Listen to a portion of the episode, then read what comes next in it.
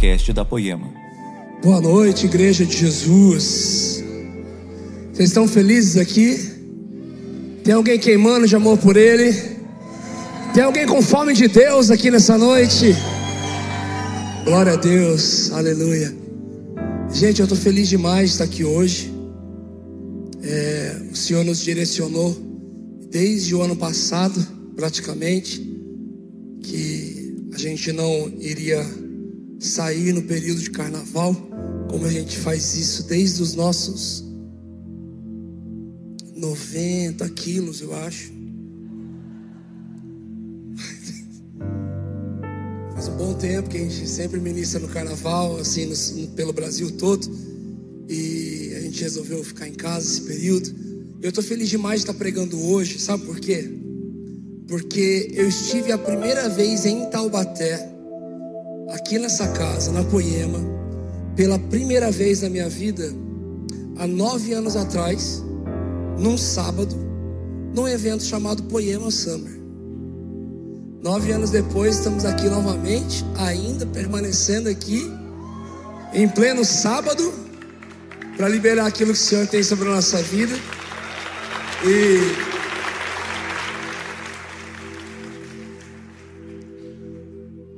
De lá para cá, muita água rolou, muita lágrima rolou. Muitas risadas aconteceram, infinitas mesas de comunhão. Quantas pessoas nós colaboramos, ajudamos, discipulamos. Fica aí comigo, fica comigo aí. Não me abandone. Isso. E, gente, foram tantas amizades que nós fomos fazendo no meio do caminho. Eu estou falando de amizade porque a gente vai falar sobre isso. Eu lembro que a primeira vez que eu estive aqui, é, eu conheci o grupo de pastores, praticamente todos os pastores, mas um dos pastores não estava aqui quando eu estava aqui, quando eu vim pela primeira vez. Era o pastor Henrique Ladentim, que estava para Caxias, não era? Caxias do Sul? Alguma coisa assim, estava viajando. Então eu fui conhecê-lo praticamente de verdade quando eu me mudei. Ali, uns 4, 5 meses depois, eu me mudei para Taubaté. Eu lembro que a nossa primeira comunhão foi num lugar muito incomum para nós nesses últimos nove anos de comunhão e amizade. Nós somos para o cinema. Pegar um filme? Vamos. Então, mas. É, você já almoçou? Não, não almocei. Mas está tarde. Falei, cara, eu, eu, não ligo de pegar um Mac e entrar para dentro do filme. Bruno, eu ia te falar isso, cara. Eu coloco sempre dentro de uma mochila e entro também, assisto lá dentro. Eu falei, Jesus, eu encontrei meu gordinho de Taubaté encontrei um cara aqui, olha, meu Deus, cara, amizade assim, ó, ligou na hora. Eu me lembro de uma frase de C.S. Lewis que diz assim: a amizade nasce no momento em que uma pessoa diz a outra: O que? Você também? Pensei que fosse o único. E hoje eu quero falar sobre isso, porque o tema dessa minha mensagem hoje é: Quer ser meu amigo? Diga para quem está perto de você: Quer ser meu amigo? É que quem está perto de você, geralmente você conhece, veio junto. Olha para trás, olha aí para um, olha para alguém que você nunca viu e fala assim: quer ser meu amigo? Eu, tava, eu estava me lembrando hoje, enquanto eu orava e perguntava para o Senhor o que Ele queria falar com a igreja, o Senhor trouxe algo na minha mente. O Senhor me lembrou da simplicidade de criança. Lembra quando você era criança? Lembra que você era tão mais simples, tão mais humilde, tão descomplicado. Talvez algumas crianças eram bem complicadas. Algumas que já vêm com enxumirim no corpo. Mas sai! Queridos, mas eu me lembro na minha infância, de repente você chegava numa festa de casamento que você nem sabia de quem que era. A sua maior preocupação é: vai ter brigadeiro, vai ter coxinha, vai ter parquinho, a gente vai poder correr. E de repente você estava brincando ali, olhava para alguma criança desconhecida e de repente ou você fazia uma pergunta ou ouvia uma pergunta: Quer ser meu amigo? Brincar? Vamos brincar.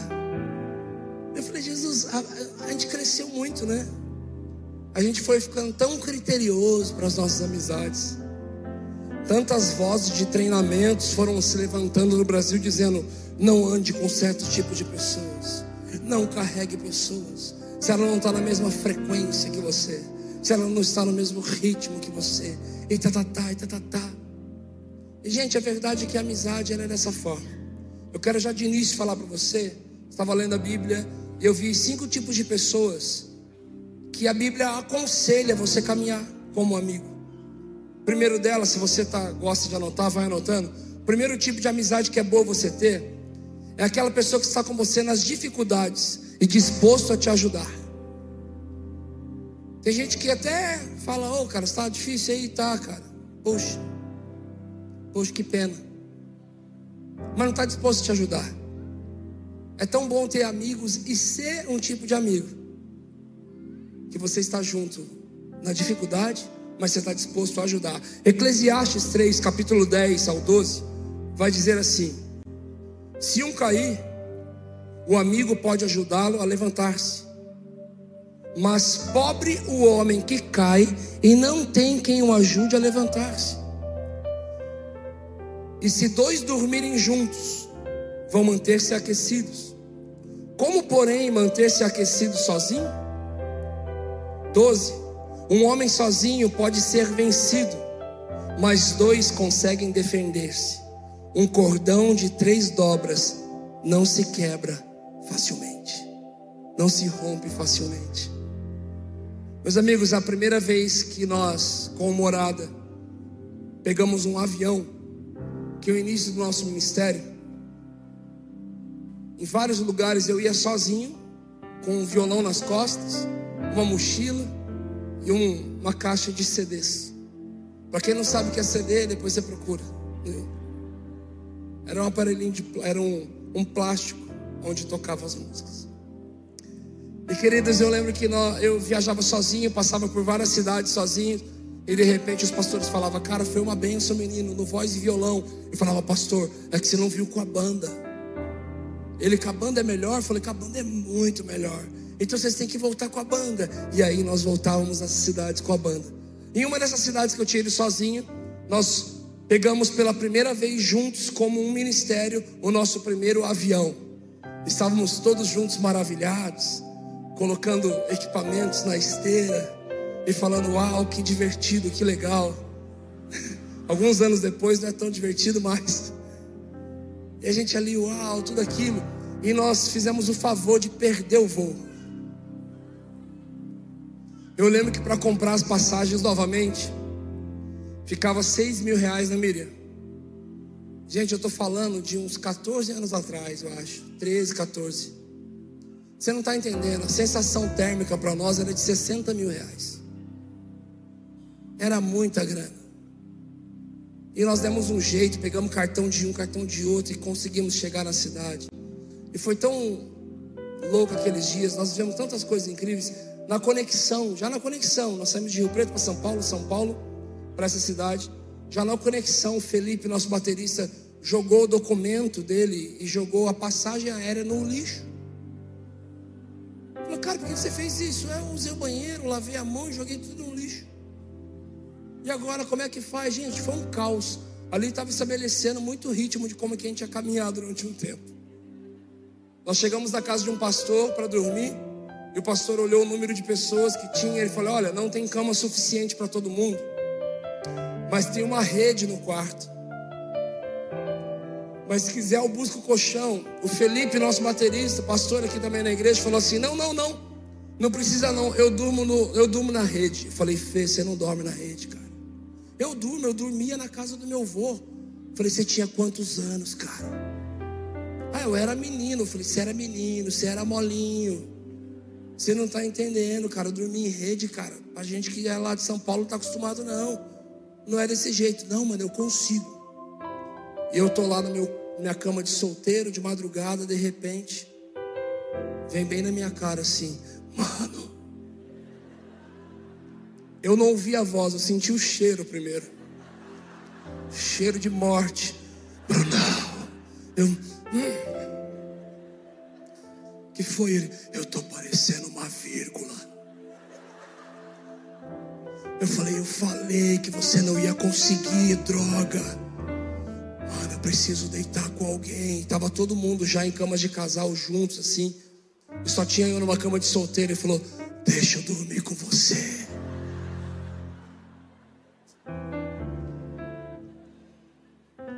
Falei, Jesus, eu sabia que a obra ia ser árdua. Eu falei, beleza, Fê, deita aí. Ele não me deita de conchinha comigo. Ele veio deitando, eu falei, que isso, cara? Eu tô com sono. Eu falei, mas eu continuo. Continuo homem mesmo sem sono, cara. Sai fora daqui. Ele, como é que faz? Como é que faz? É o teu pé para cá, tua cabeça para lá, é a ordem natural da vida. E gente, vocês não estão entendendo, fé com sono, ele não existe. Que pena que ele, ele, ele precisa, ah, que pena, ele precisou viajar porque ele vai ganhar um filho, né? Glória a Deus. Deus abençoe eles nessa viagem.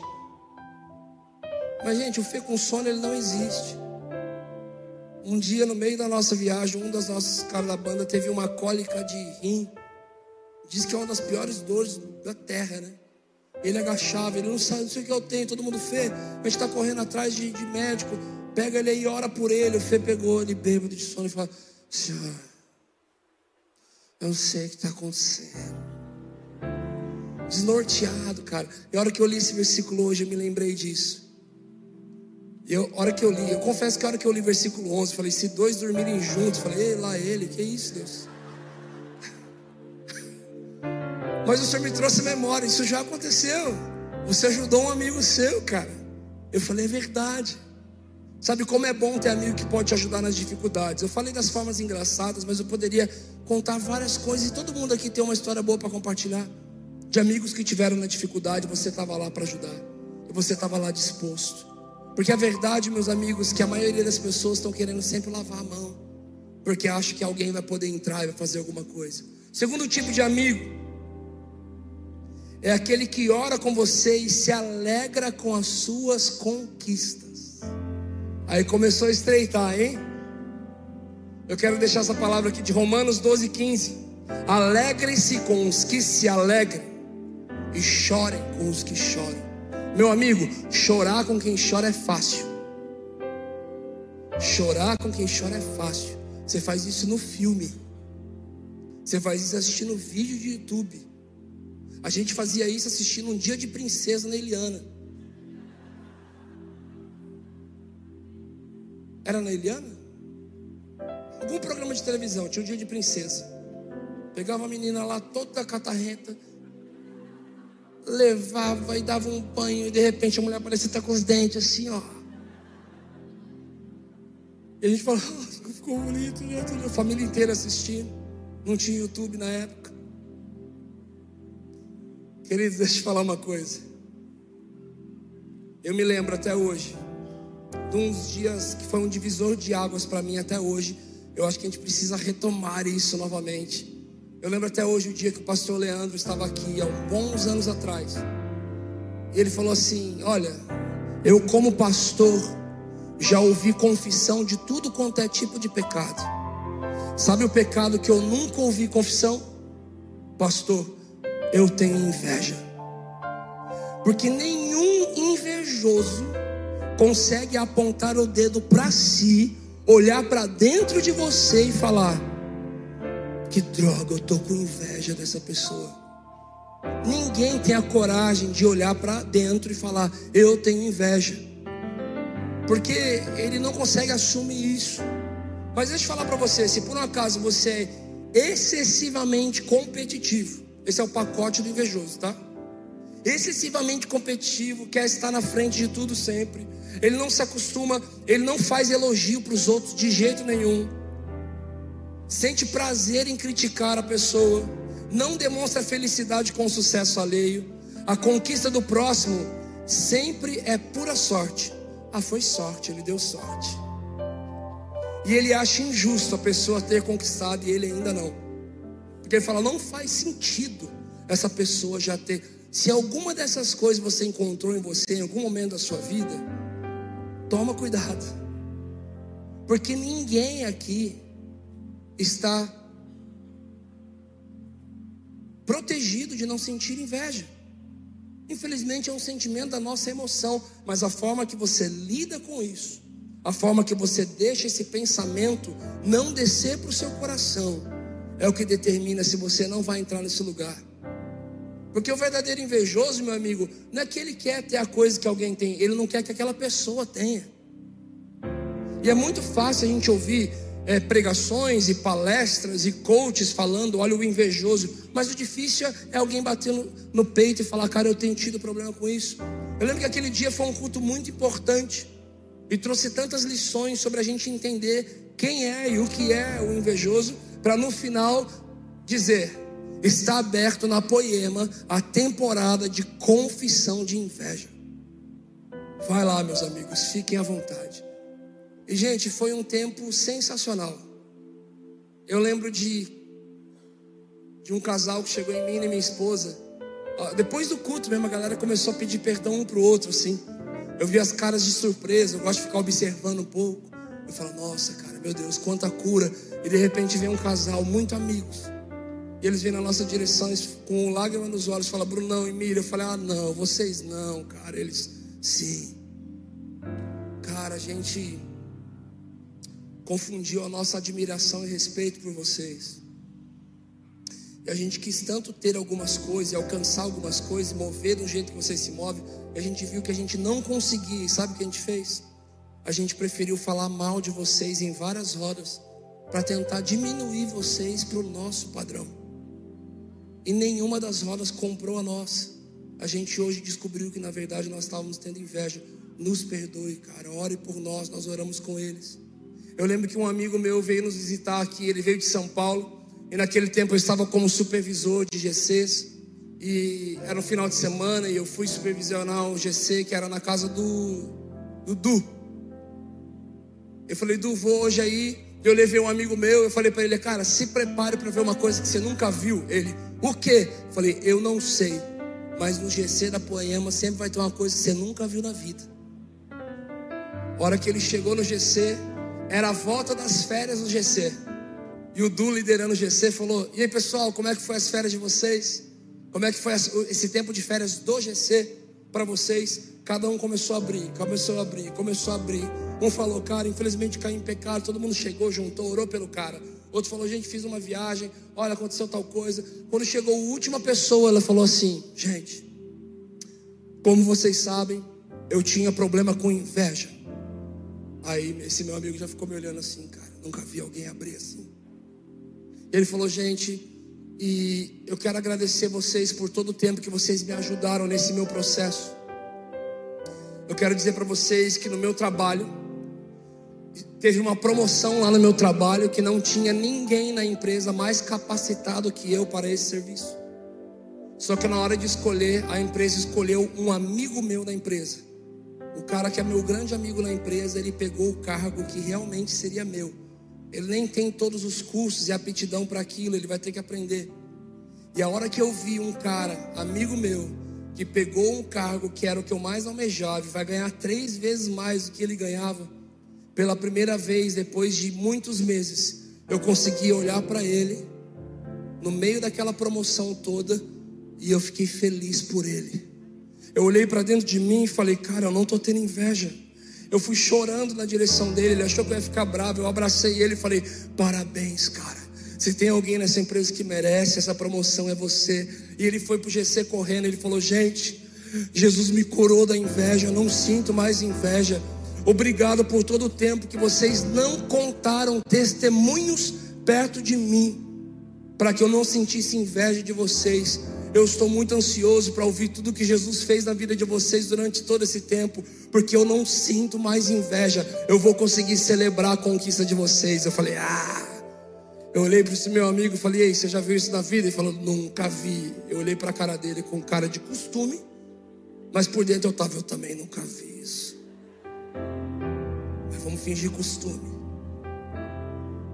Meus amigos, se alegrar se alegra muito fácil. a amizade verdadeira, a gente tem sempre uma mania de vir para a igreja, de ler a Bíblia. Tudo a gente tem na nossa mão como uma pá que pega esse alimento e joga para o fulano de tal. E que você está no culto e de repente vê um alimento e você pega e fala: Cara, fulano precisava estar tá aqui para receber isso. Mas troca essa pá por uma enxada e tudo que for liberado, chama para o seu peito e fala: Eu recebo isso. Porque as pessoas precisam de amizades verdadeiras, genuínas. Seja esse tipo de amigo. É a Bíblia, é a sua Bíblia, é a nossa Bíblia, é a palavra de Deus que está dizendo que existem pessoas que vão conseguir chorar com os que choram mais, vai conseguir se alegrar com aqueles que se alegram. Encontre em você uma verdade no seu coração de conseguir celebrar a vitória e a conquista do outro. E eu falo isso, meu amigo, porque eu sei, eu sei. Nós somos de Deus, somos espirituais, temos nosso sacerdócio em dia, lemos a Bíblia, mas nós passamos por essa dificuldade com os nossos olhos, com o nosso coração.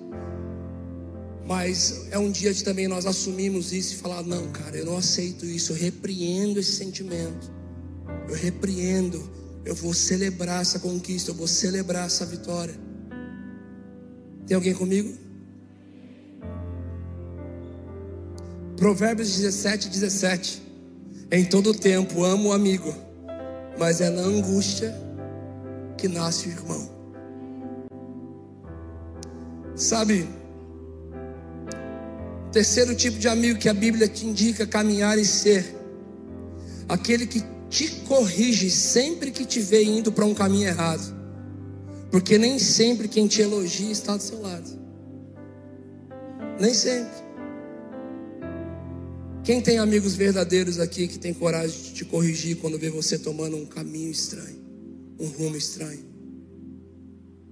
Se você não tem, seja mas seja da maneira certa. Sabe, nem é o texto que eu vou ler, mas eu me lembro aqui do profeta. Eu me lembro do profeta quando ele Deus leva ele até um vale de ossos secos. Era algo que não era bonito de se ver, não cheirava bem e ninguém queria colocar a mão, inclusive ele. E Deus pergunta: Eu posso fazer algo aí no meio desse vale de ossos secos? No meio disso que não é bonito de se ver, não cheira bem, ninguém quer pôr a mão. E até ele diz: Ah, Deus, tu sabes. Deus fala: Ah, eu sei, então vai lá, abra a sua boca que eu vou te usar. Queridos, tem muita gente que de repente está vendo caminhos, está vendo coisas que não cheiram bem na vida de alguém, está vendo coisa que não é bonito de se ver na vida de alguém. E muitas vezes você é mais tentado a chegar e comentar com alguém para quê? Para interceder, né? né? Então eu vou abrir para a galera aqui, gente, vocês não sabem o que está acontecendo, onde tal. Sabe, eu vi, eu fiquei sabendo, sabe? Tá, é feio, não é bonito e ninguém quer pôr a mão, inclusive você, em vez de você virar e falar para os outros, se encha do Espírito de Deus e fala: Deus me usa porque eu vou lá com amor, com cuidado. E confronte em amor, meu amigo. Confronte. Afronta é diferente de confronto. Meus amigos, eu já tive isso, meu amigo, não tem como. É muita coisa na terra, é muita coisa na nossa vida que em algum momento seus olhos vão brilhar demais para um lado e para o outro. E como é bom ter amigos de verdade que têm coragem de chamar a atenção. Eu tenho tantas histórias aqui dentro. Quantas vezes o Leandro, o Ladentinho, o Prado, o Xandão, quantas vezes o Briso, o Léo, vários amigos falaram, Bruno, não, cara, você não acha que tá. Você não acha, como é que tá tal coisa? Você não acha que alguns relacionamentos, algumas coisas, pessoas que a gente viu, você não acha eu parar e falar, cara, obrigado. Obrigado. Provérbios 27, 5 e 6 vai dizer: Melhor é a repreensão franca do que o amor encoberto. 6. Leais são as feridas feitas pelo que ama, porém os beijos de quem odeia são enganosos. Melhor é a ferida daquele que te ama. a palavra do Senhor diz: fira-me o justo. Meus amigos, no meio da nossa jornada e caminhada ministerial, nós seremos feridos. O porto de Jope é um porto na palavra, é o porto onde Jonas sai, ao invés de ir para Tarsis, ele vai para Nínive. É o porto que muitos anos depois o apóstolo Paulo também sai. Ambos passam por tempestades. Só que Jonas era a razão da tempestade. Paulo era a solução da tempestade. Gente, Deus falou comigo no meio da tempestade. Falou o quê? Falou que o barco vai afundar. Mas fique tranquilo, porque ninguém vai morrer. Vira para o carcereiro e fala: solta a algema de todo mundo, todo mundo pega balde, pedaço de madeira, que ninguém vai morrer. Um foi a solução, outro foi a causa, mas barco na Bíblia, ele remete muito a ministério. E o porto de Jope, ele era um porto de corais altos e águas baixas. As embarcações que passavam por ele seriam feridas em algum momento. Elas seriam marcadas em algum momento. Jesus nunca nos prometeu que seguir a Cristo, que vir após Ele, seria um caminho fácil. Vai ser um caminho estreito. Nesse caminho estreito, meus amigos, existem feridas que são causadas por conta de, das nossas escolhas, feridas causadas por conta do inimigo, o inimigo da nossa vida, mas existem feridas que são necessárias para ajustar a nossa caminhada. Feridas que amigos, feridas que a palavra de Deus vai falar que um dia a palavra de Deus não te feriu. Basta a gente fazer um campeonatinho de renúncia aqui dentro. Quem mais teve que renunciar? Você estava lá na tua profissão, tudo bem, rolando tudo certo, de repente o Senhor te chama assim, não é isso. Cara, essa palavra do Senhor te feriu, cara. Mas são feridas que não te deixam caminhar da mesma forma. Eu me lembro de Jacó tendo um encontro com o anjo. E, gente, muitos defendem que esse anjo era o próprio Cristo. Mas chegou uma hora daquela conversa, daquela briga toda, em que ele é ferido. Esse ferida causa uma marca na vida dele. A marca é o que? Você vai lembrar desse dia, porque nunca mais você vai andar do mesmo jeito. Ele recebeu uma ferida em sua coxa. E sabe, fira-me o justo, para que isso ajuste muita coisa da minha caminhada. Queridos, quatro tipos de pessoa que você deve caminhar e ser amigo. Aqueles que te inspiram a ser uma pessoa melhor. Provérbios 13, 20 diz: Aquele que anda com os sábios será cada vez mais sábio mas o companheiro dos tolos acabará mal. Quem escreveu isso aqui foi Salomão, mas alguns dizem que ele era um neném.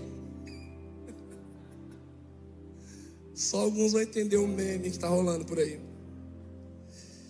Gente, caminhe com pessoas que vão te inspirar a ser uma pessoa melhor, seja em qual área for da sua vida. Você não tem um grupo de amigos, mas quando você fala assim, quando eu te pergunto dos seus amigos, quando você olha quem é um pai incrível, uma mãe incrível para os filhos, você vai falar: ah, é fulano fulano.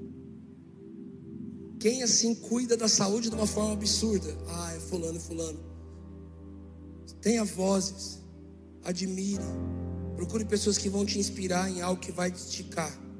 Quem tipo de pessoa que você precisa caminhar e ser?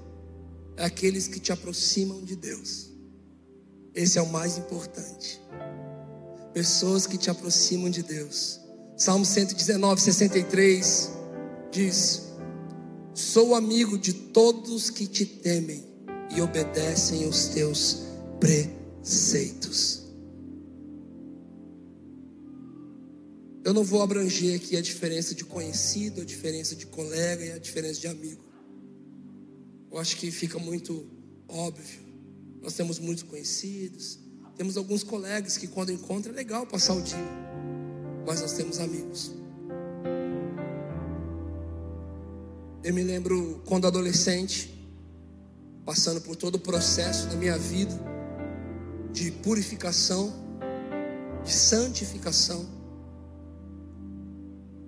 E eu me lembro de encontrar alguns adolescentes da minha igreja que estavam com um papo todo torto e estava cheio de esqueminha para depois do culto. Eu nunca desviei, gente, foi, foi dentro da igreja mesmo. Infelizmente. E lá estava eles. A gente vai, lá a gente morava na praia. Então a gente vai na praia tal, vai ter tal, tal, tal, vai ter uma festinha e tal. Eu ali, ó, a carne começou a queimar. Eu fiquei na carne. Eu tinha o quê? Eu, tinha, eu era adolescente. E de repente eu falei, não, tô dentro disso aí, tô dentro, vamos para cima. Mas cara, vai ter isso. Eu falei, tô dentro. Vai ter tal coisa, tô dentro. Vai ter tal pessoa, tô dentro. A gente se encontra. A hora que eu saio, entro numa outra rodinha de molecada da igreja. A hora que eu entro na rodinha da molecada da igreja, a molecada está queimando por Jesus. E eles estão jogando Bíblia assim, ó. O pão da face estava na roda dos caras, eles estavam comendo, eles estavam com lágrimas nos olhos.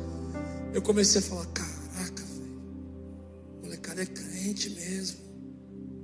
Eu comecei a me sentir mal. De repente um lançou um spark, outro lançou outro, outro lançou outro, e de repente eu me lembrei de quem eu era de verdade. O Senhor me trouxe à memória aquilo que me dava esperança. Eu comecei a ser fortalecido no meu espírito para que eu pudesse vencer a minha carne. Queridos, eu tive uma vida muito torta. Eu tenho um testemunho muito forte nessa área. Meus amigos de convívio sabem disso. Vira e mexe, gente. Sempre alguém vai falar algum tipo de testemunho, contar alguma coisa. Alguém vai contar alguma coisa, às vezes dando risada. Olha, eu era muito assim. Nossa, eu fazia isso. Gente, eu não consigo malemar falar de algumas coisas. E quando eu falo, eu não consigo falar com, com um sorriso no rosto. Eu falo, eu não acredito que eu já vivi certas coisas. Mas porque amizades influenciavam. Meu amigo, tenha amigos que te aproximam de Deus. Se começar a vir conversa torta, se começar a vir com coisas que se alimentam somente a sua alma, se começar a vir com coisas que principalmente só alimentam a sua carne, e te faz desejar coisas que vão quebrar o seu princípio, que vão desagradar o espírito, meu amigo, procure pessoas que amam o Senhor mais que você. Eu me lembro que ainda adolescente, quando o Senhor me chamou para sair do skate, dedicar minha vida para Ele, eu lembro que a cada dez palavras que eu falava, onze era palavrão.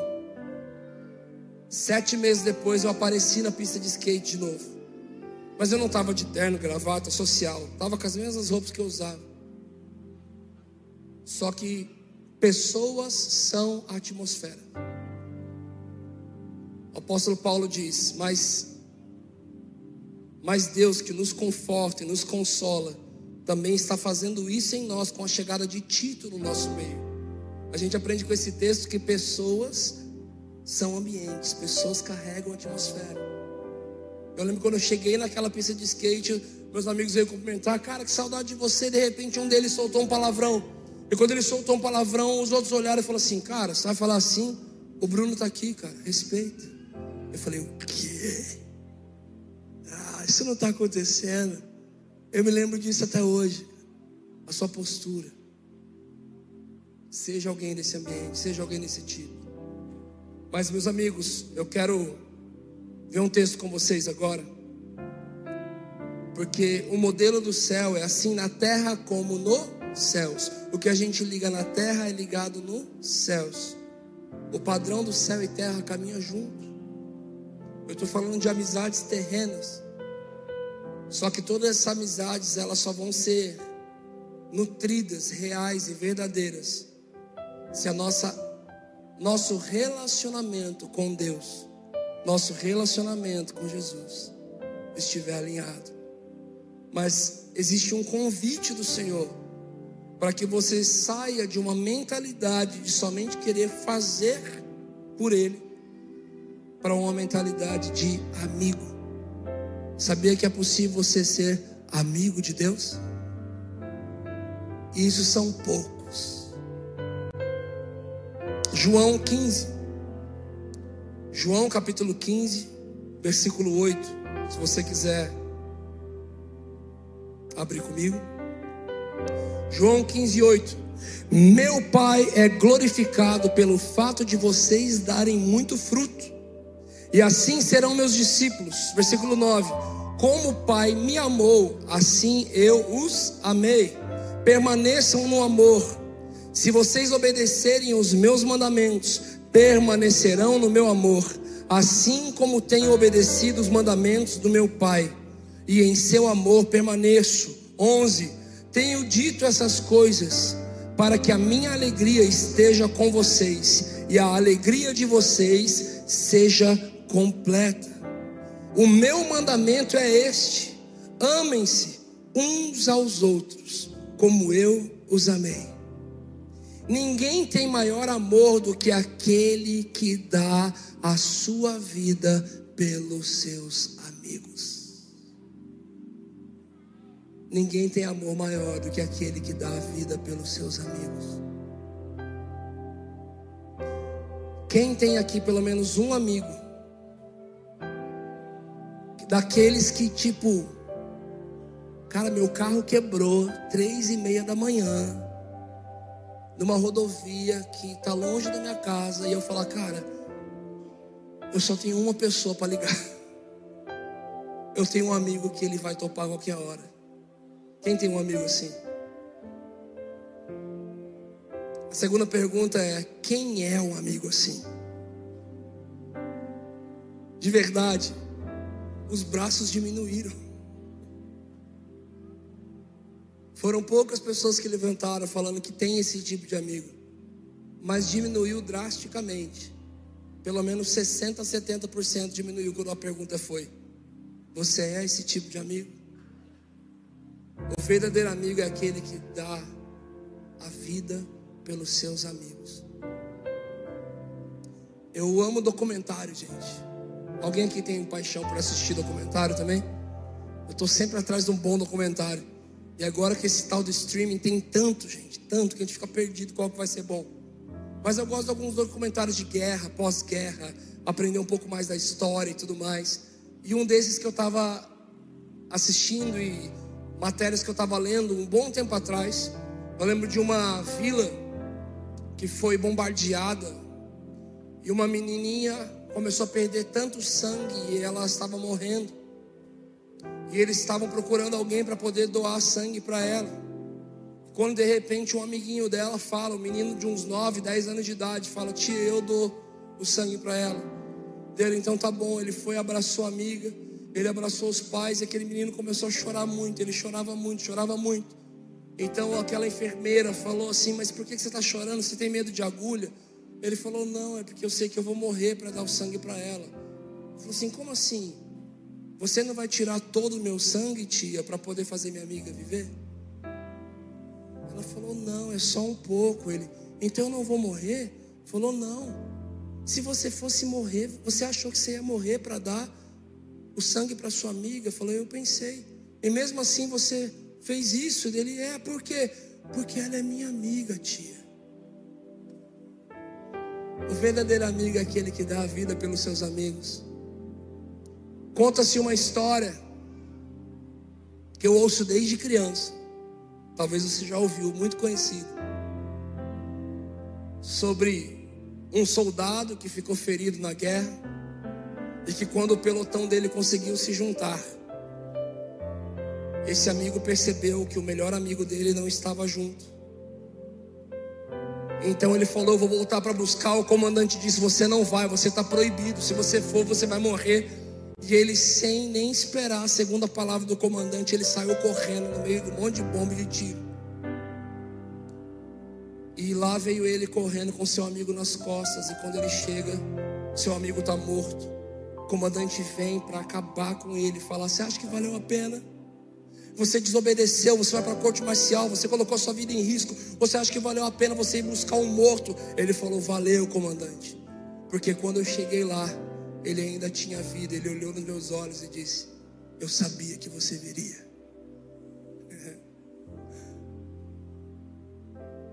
O verdadeiro amigo é aquele que dá a vida pelos seus amigos. Eu acho que o Senhor está alinhando nosso coração para que a gente possa deixar que esse cristianismo tão disposto a sempre querer confrontar as pessoas, alinhar a vida das pessoas, nos leve para um lugar de nos doar ainda mais pela vida das pessoas. Ao invés de uma busca constante, encontrarmos bons amigos, nos tornarmos os bons amigos que a gente sempre esperou. Eu continuo o texto no versículo 14, porque agora a conversa começa a mudar. Vocês serão meus amigos. Agora é Jesus dizendo. Ele veio alinhando os relacionamentos aqui, horizontal, mas agora ele trouxe para um relacionamento vertical. Vocês serão os meus amigos se fizerem o que eu ordeno. Já não os chamo servo, porque o servo não sabe o que o seu senhor faz. Em vez disso, eu os tenho chamado de amigos, porque tudo o que eu ouvi do meu pai, eu tornei conhecido a vocês. 16. Vocês não me escolheram, mas eu escolhi para que vá e deem fruto e o vosso fruto permaneça, a fim de que o Pai conceda a vocês o que lhes pedirem em seu nome. Este é o meu mandamento: amem-se uns aos outros. Aqui o Senhor traz um outro nível. Eu não chamo mais vocês de servos, eu chamo vocês de amigos. É um lugar possível é um lugar existente, mas é um lugar que pouca gente acessa. É um lugar que poucas pessoas conseguem entrar nesse ambiente. Ser amigo de Deus. Eu sou adorador, sou filho, eu sou servo, mas existem níveis. E existem os amigos de Deus. Quando a Bíblia diz muitos são chamados, mas poucos escolhidos, ela não está dizendo que alguns são escolhidos para serem diferenciais dos chamados. O texto original diz assim: muitos são chamados, mas poucos participam. Ou seja, o convite para se tornar escolhido é para todos, está disponível a todos mas poucos abrem mão de muita coisa para poder acessar esse lugar. Eu me lembro até hoje de uns bons anos atrás, eu acho que no primeiro ou segundo ano do nosso ministério, em período de carnaval como esse, nós passamos, nós passávamos por muitas cidades, seis, sete, oito, dez cidades. Uma das cidades que nós passamos, nós tocamos, foi uma bênção aquela noite. Nós viajávamos de Kombi então entramos na Kombi com todos os equipamentos, pegamos a estrada. No meio, eu não sei que ordem que eu conto essa história. Eu acho que eu vou contar na ótica desse meu amigo. De repente, nesse retiro, os donos da locadora de som, que também era uma banda que iria tocar, juntou um grupo de pessoas e começou a falar mal do nosso ministério. Pô, aquele pessoal chegou aqui, tocou os instrumentos forte, falaram que ia quebrar tudo, quebrou tudo nosso equipamento, e era tudo mentira. Mas eles estavam contando numa roda de pessoas, e uma daquelas pessoas era meu amigo. E de repente eu estou numa outra cidade, meu telefone toca. Eu falei, e aí, cara, como é que tá? Ele fala o seguinte: eu estou na frente de um cara que está falando mal de vocês para muita gente, inventando um monte de história. E ele está aqui, eu só ouvi do outro lado assim, não, você está brincando, né? É zoeira. Ele, não, não é zoeira não, Bruno, está aqui, ó, atende aí do cara. Alô, deu, alô? Ô irmão, o que está acontecendo aí? Que está falando da gente? Aconteceu alguma coisa? Ele, não, não, é, é foi um, um, um, mal entendido. Esse meu amigo do lado ficava assim, mal entendido nada, fala o que você estava falando aqui. Fala. Ele, não, cara, não é bem assim. Eu falei, não, cara, me perdoe se acontecer alguma coisa. A gente está aqui, a gente levou tudo praticamente nosso, cara. O que está acontecendo?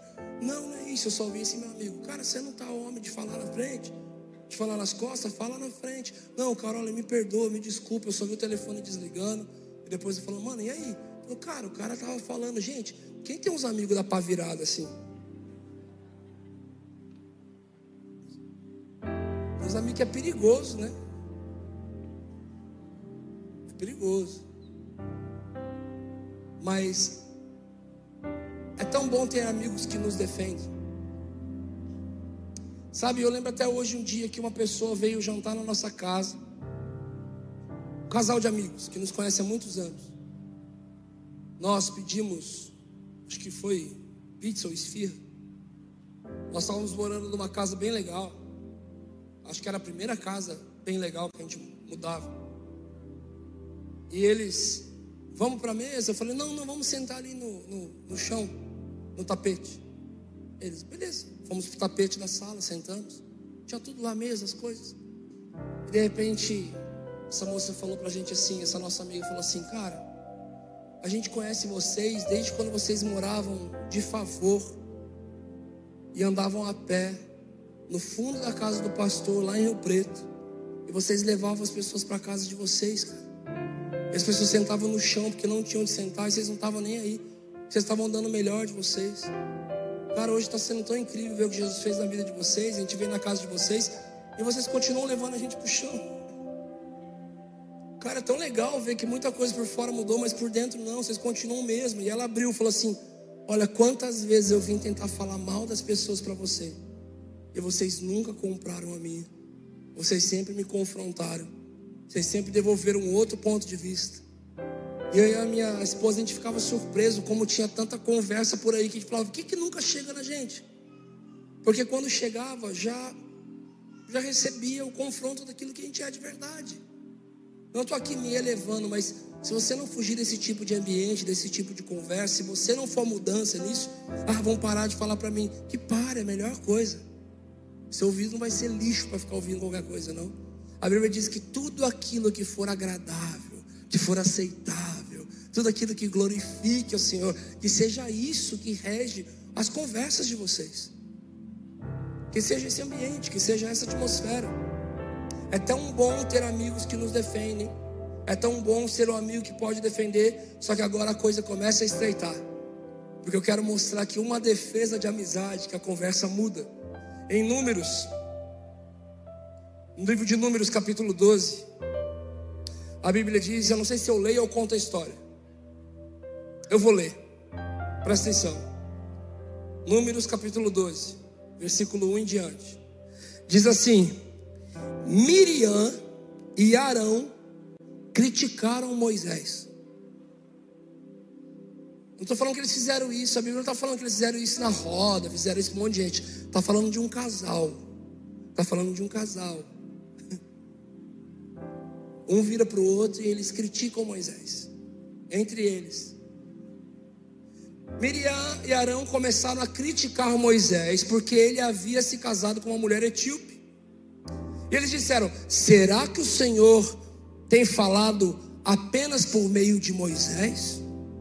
Perguntaram: Também não tem falado por meio de nós? Olha aqui que a Bíblia diz o seguinte: E o Senhor ouviu isso. Hum. Meus amigos.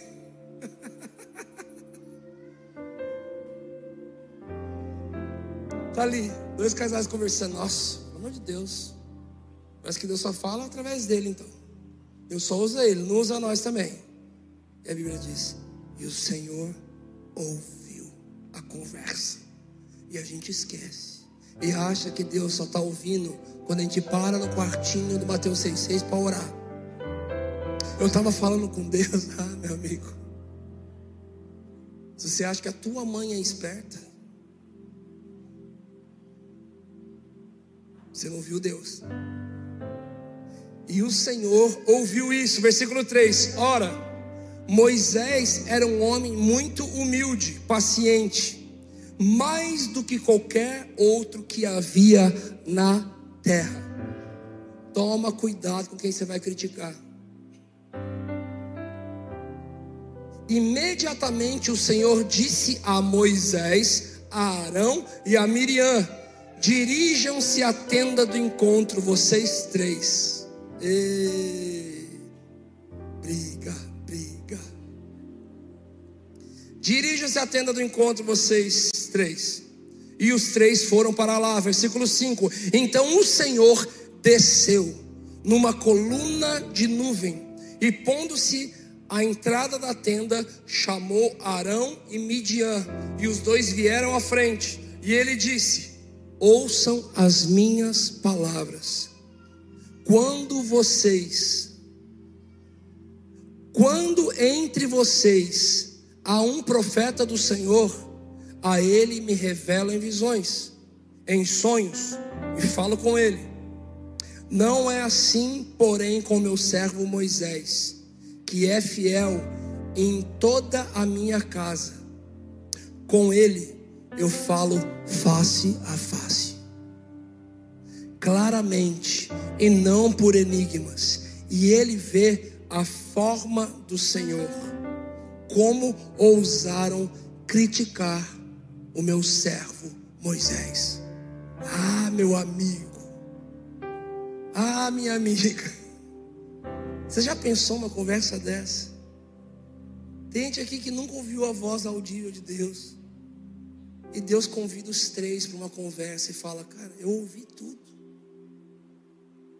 Certeza vocês estão criticando?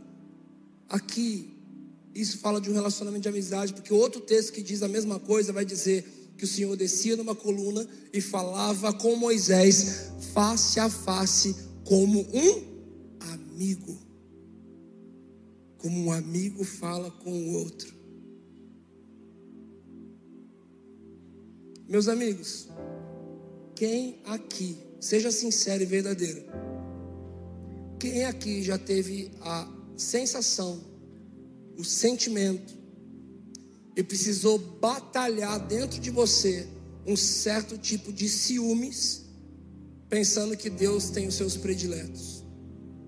Eu estou levantando a minha porque eu já tive também. Tenho também. Quem tem a sensação de falar assim, nossa Deus, mas só ele é abençoado? Nossa, mas só. Nossa, qual o testemunho dessa semana agora? Nossa, irmão, é o rei do testemunho.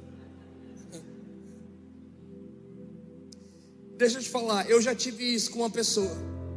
Tive isso com algumas, mas teve uma maior de todas. Sabe o nome dela? João.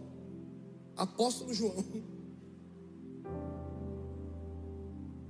Eu li, eu reli, eu olhei, eu falei, Deus, pô, é que o Senhor tem filho predileto. Uma coisa foi José receber uma roupa colorida. Mas, pô, Jesus, o Senhor está colocando roupa colorida em pessoa. Não sei se o Senhor tem seus prediletos. Eu demorei um pouco para entender. O Senhor me falou assim: não, não é que eu tenho os prediletos. Deus não tem prediletos, Deus tem íntimos. Jesus não tem prediletos, ele tem íntimos. Quando a Bíblia diz, e João, o discípulo a qual Jesus amava. Quem escreveu isso foi Mateus? Foi Marcos? Foi Lucas? Não, foi o próprio João. Então, como é que não provoca? Como é que não provoca raiva? Não, o discípulo a quem Jesus amava. É ele mesmo escrevendo. Você fala, mas como você pode dizer isso, sendo que ele nunca te disse isso? Mas não é sobre ele dizer, é sobre eu me colocar nesse lugar. O peito de Jesus está disponível para quem tiver intimidade para deitar. É o Senhor praticamente dizendo: se você tratá-lo diferente, Ele vai te receber. Porque aos seus amigos, Ele lhe conta segredos aos seus amigos, conta segredos. Essa seria praticamente a introdução da minha mensagem. Aos seus amigos, ele conta segredos. Teve gente que olhou já gelando, achando, cara, essa foi a intro. Não, já estou chegando no final já. Não teve um, ah, mas beleza. Queridos, já estou chegando no final. Como vocês são ótimos amigos. Incentivam. Queridos,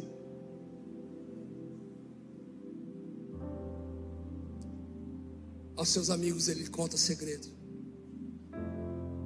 O interessante é que quem aqui um dia teve uma grande conquista na vida, eu não vou ficar fazendo esse leilão toda hora de levantar a mão, mas eu sei que teve pessoas aqui que tiveram grandes conquistas na sua vida, mas que por algum motivo contratual, ou seja lá o que for, você não podia falar para ninguém. Você não podia contar para ninguém. Estava assistindo esses dias um podcast de um artista muito conhecido do Brasil, dizendo ele como menino ele foi convidado para fazer parte de uma das maiores bandas do país.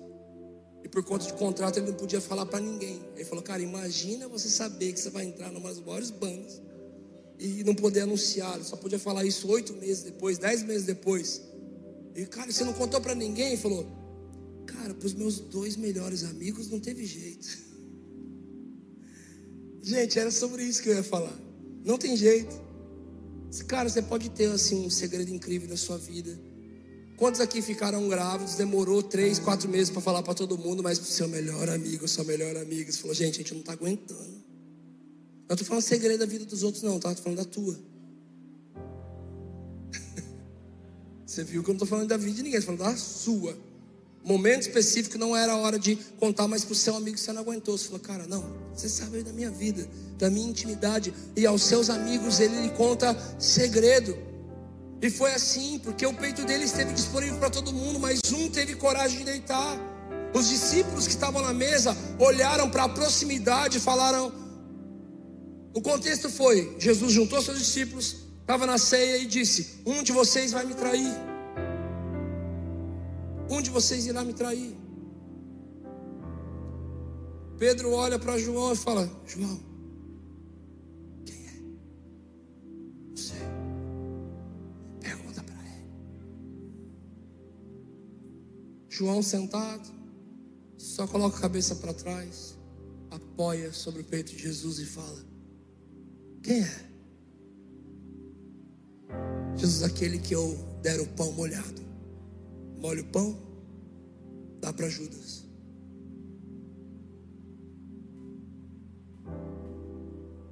Deixa eu falar uma coisa.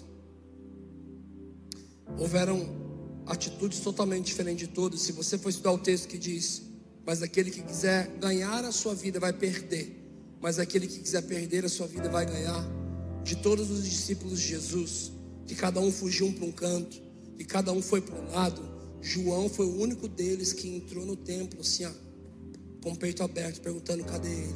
Por quê? Porque ele era um menino, gente. Os historiadores acreditam que João tinha aproximadamente 13 anos de idade quando Jesus morreu na cruz. Era um garoto que caminhava com Jesus.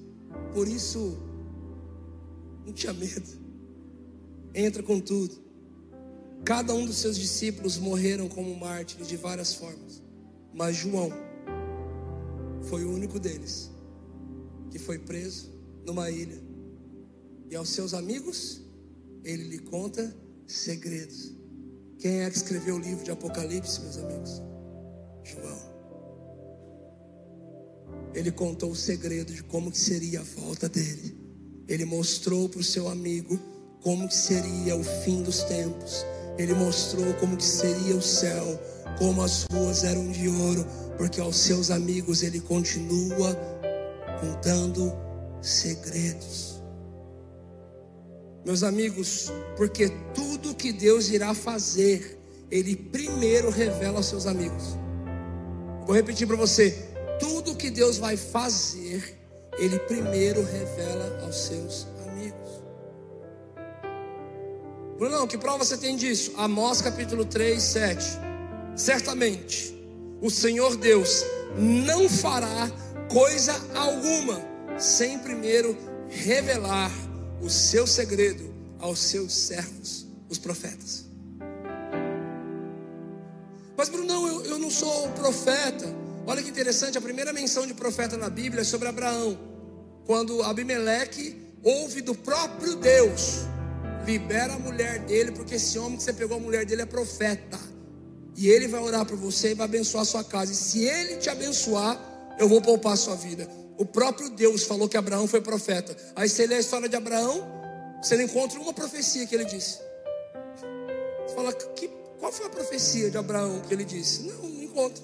Deus chamou o homem de profeta, mas sabe o que a história vai dizer sobre ele? Sabe o que Tiago 2, 23 vai dizer sobre Abraão? E Abraão creu em Deus e ele foi chamado amigo de Deus. Porque tudo que Deus irá fazer, Ele antes revela aos seus amigos.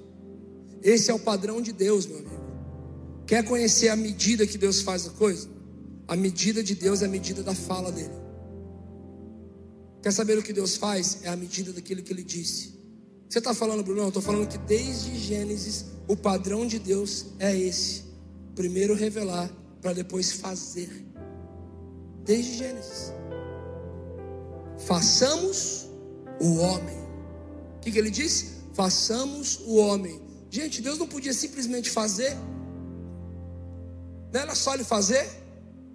De repente viu Deus a terra. E ele foi lá e fez o homem. Não, mas a Bíblia diz que ele antes falou o que ele iria fazer. E ele disse no plural, porque ele estava falando com quem? Com seus íntimos. Ele estava falando com o Espírito, estava falando com o Filho. Façamos. Então, antes de fazer, ele falou, porque esse é o padrão de Deus. O padrão de Deus, primeiro, é Deus pensa, planeja e deseja. Segunda coisa, Deus revela. Deus compartilha. Terceira coisa, Ele faz. Aí então Ele faz.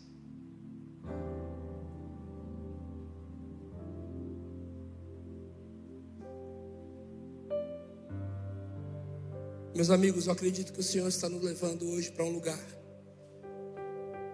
de alinhamento das nossas amizades, relacionamentos, nos ensinando a sermos amigos melhores. Uma vez um amigo meu comprou um violão meu. E eu precisaria vender aquele violão para poder melhorar. E aquele meu grande amigo me deu um calote. Já tomou cano de amigo já? E eu fui pegar o violão de ele, ele não pagou um real para mim do violão. Eu falei, cara, cadê o violão? Então me devolve. Ele falou, ah, eu semeei. Falei, semeou, vagabundo?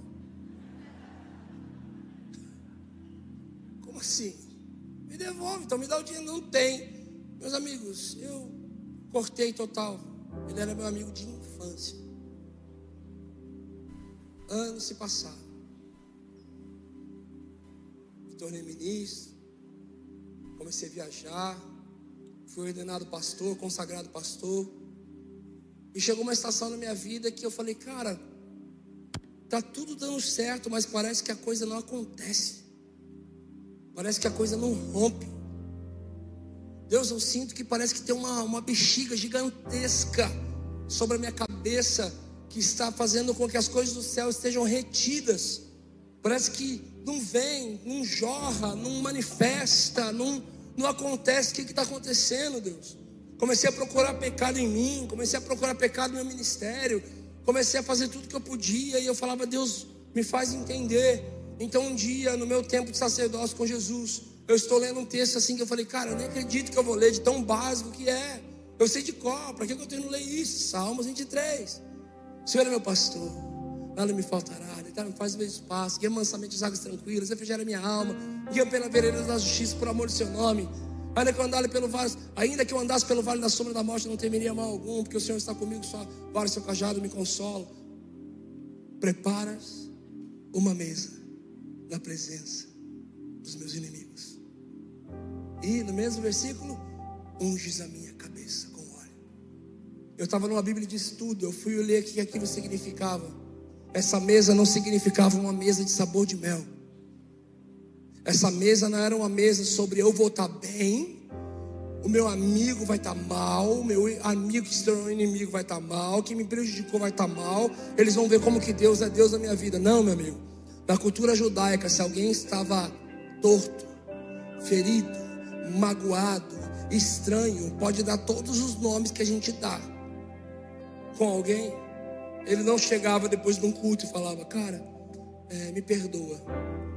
Poucos são aqueles que têm coragem de matar o seu orgulho e ainda pedir perdão. Mas a mesa não era nem sobre isso. essa, esse banquete, preparas uma mesa. Era uma mesa de banquete que eles preparavam para a reconciliação. E o versículo diz a sequência: E unges a minha cabeça com óleo.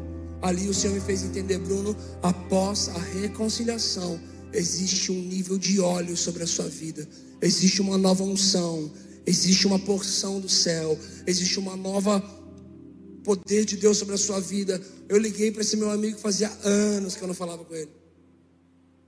Ele ficou sem graça, ele já me atendeu falando, cara, eu sei que passou muitos anos, mas olha, eu vou, eu vou te pagar. Eu falei, cara, não, não é sobre isso. Eu estou te ligando para te pedir perdão, porque eu fiquei magoado com você durante todos esses anos, cara. Queria te dizer, me perdoa, e queria te dizer também que você está perdoado, você não me deve nada. Me perdoa por ter permitido, cara, que um valor financeiro afastasse a gente, cara. Mas Bruno, não fui eu. Eu falei, cara, não importa. Me perdoa por isso. Quero dizer que a minha casa está aberta, meu coração está aberto. Meu, cara, para você ser quem você sempre foi na minha vida, cara. Vamos começar do zero de novo? Vamos recomeçar de novo a nossa amizade. Meus amigos, eu vi um fluir de Deus tão forte na minha vida naquele ano. Eu vi um jorrar de Deus, de tanta revelação, de tanta palavra, de tanta unção, de tanta porção. E eu vi que era real. Eu acredito que o Senhor essa noite está querendo ajustar como nós somos como amigos e quais tipos de amigo nós temos sido.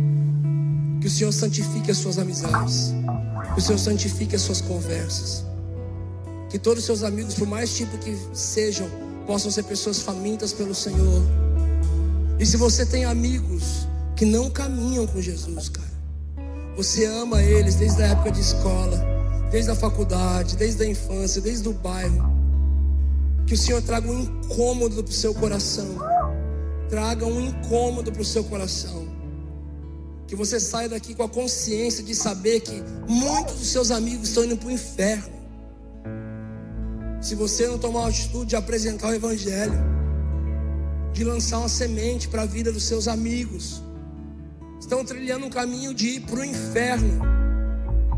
Então anuncie, anuncie e fale sobre o Cristo vivo que habita em nós, que é a esperança da glória, que é maior do que aquele que está no mundo. Interceda pelos seus amigos, porque meu amigo, você pode falar o que for também, se o Pai se o Espírito não quiser revelar o Filho, ele não vai chegar ao Pai. Mas existe um convite ainda mais profundo para a gente aqui nessa noite.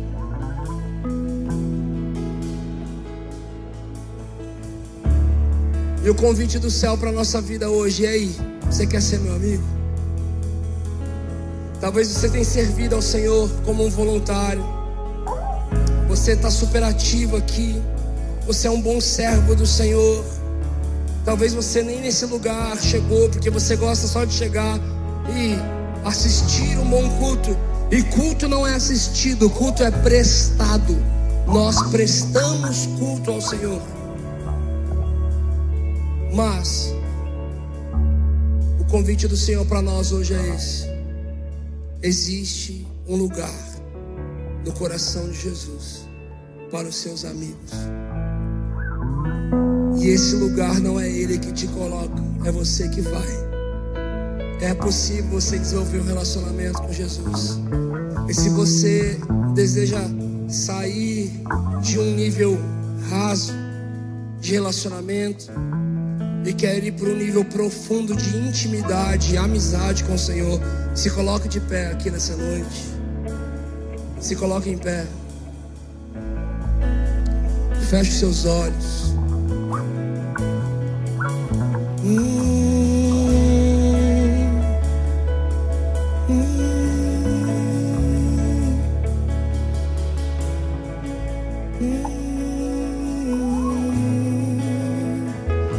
Estou procurando, estou procurando os meus amigos.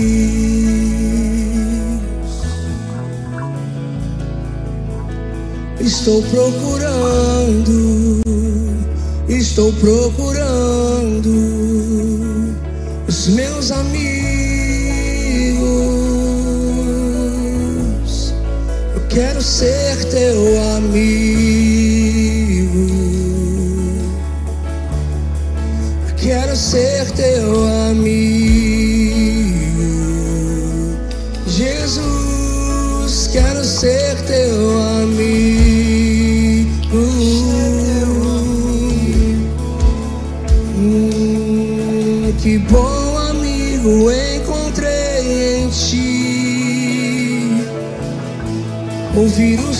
segredos, os seus segredos. Meus amigos, esse é um caminho que nós precisamos alcançar e trilhar, porque a palavra do Senhor diz que somente os íntimos verão a Deus. Somente os íntimos verão a Deus. Íntimos são amigos, amigos conhecem segredos. Não existe nada que você possa fazer para que o Senhor te ame mais mas existe muitas coisas que você pode fazer para agradá-lo mais. Que nós possamos agradar o coração de Jesus e fazê-lo sorrir. Coloque a mão no seu coração. Se você puder por alguns minutos fazer uma oração sincera ao Senhor, fazer um convite, dizer Jesus, quer ser meu amigo? Me deixe ser seu amigo, Jesus. Me deixe te conhecer mais. Se existir alguém aqui nessa noite cansado de tanta religião, cansado, Jesus, eu estou cansado de muita religião, Jesus. Nós só queremos ser seus amigos, Jesus. Se Ele encontrar amigos no Brasil, essa nação será transformada. Quero ser teu amigo. Senhor, nos leve para esse lugar de ainda mais intimidade, de ainda mais paixão, de ainda mais desejo, de ainda mais fome, ainda mais sede, ainda mais reverência, ainda mais obediência. Abraão creu, obedeceu e foi chamado amigo de Deus. Nos leva a esse lugar de obediência, de relacionamento, de um convite íntimo. Senhor, abra as janelas dos céus, nos convite para que a nossa vida em Sua presença se torne uma grande aventura que a gente nem sonhamos ou imaginamos. Nós desejamos mais paixão pelo Seu nome, fome pela Sua presença. E nós sabemos que o seu coração está disposto e disponível aos seus amigos. E nós queremos ser os seus amigos, Jesus.